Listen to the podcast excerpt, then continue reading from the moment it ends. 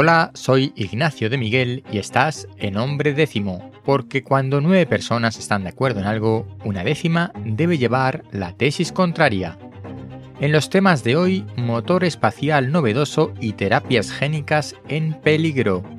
El catedrático de computación cuántica de la Universidad de Leiden en Países Bajos ha escrito un artículo en el que postula un nuevo tipo de motor espacial que ha llamado Magnetic Fusion Plasma Drive. Se trata de una propulsión basada en fusión nuclear y plasma contenido magnéticamente. Más allá de las cuestiones técnicas, se trata de un análisis teórico de un sistema de propulsión de este tipo.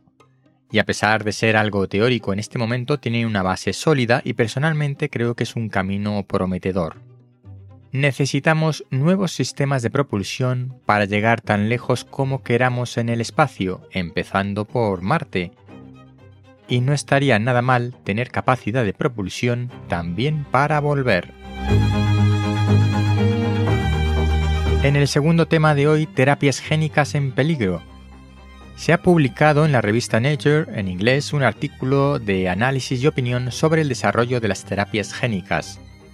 Como recordatorio, las terapias génicas son aquellas en las que se realizan modificaciones genéticas en células para arreglarlas o inducirlas a morir o a comportarse de una manera diferente en general, curando enfermedades o evitando los síntomas de las mismas. Ya he hablado en otras ocasiones del precio de estas terapias, que pueden superar los millones de dólares o de euros. Y precisamente este precio tan elevado es el que ha llevado a alguna farmacéutica y equipos de aplicación de estas terapias a sacarlas de su catálogo.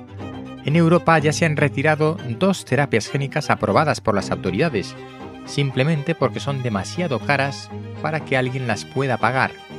No estamos hablando de un lucro de las farmacéuticas, sino que realmente tiene un coste muy elevado, más allá del margen de beneficio que quiera tener una farmacéutica es que realmente son procesos laboriosos que implican personal, laboratorios muy especializados y es algo caro. Este impedimento económico hace que tengamos que poner precio a la vida, a cada vida humana, y que nos planteemos si como sociedad debemos salvar cada una de estas vidas, cueste lo que cueste. Es un debate económico, pero también ético, ¿Acabaremos creando una ONG que recaude fondos para curar enfermedades mediante terapias de alto coste? ¿Frenarán estos costes la investigación y desarrollo de nuevas terapias génicas, especialmente para enfermedades raras? Lo iremos viendo hasta aquí el episodio de hoy. Recuerda comparte en tus redes sociales, apúntate a la newsletter en nombredécimo.com si no lo has hecho todavía para no perderte nada. Nos vemos pronto.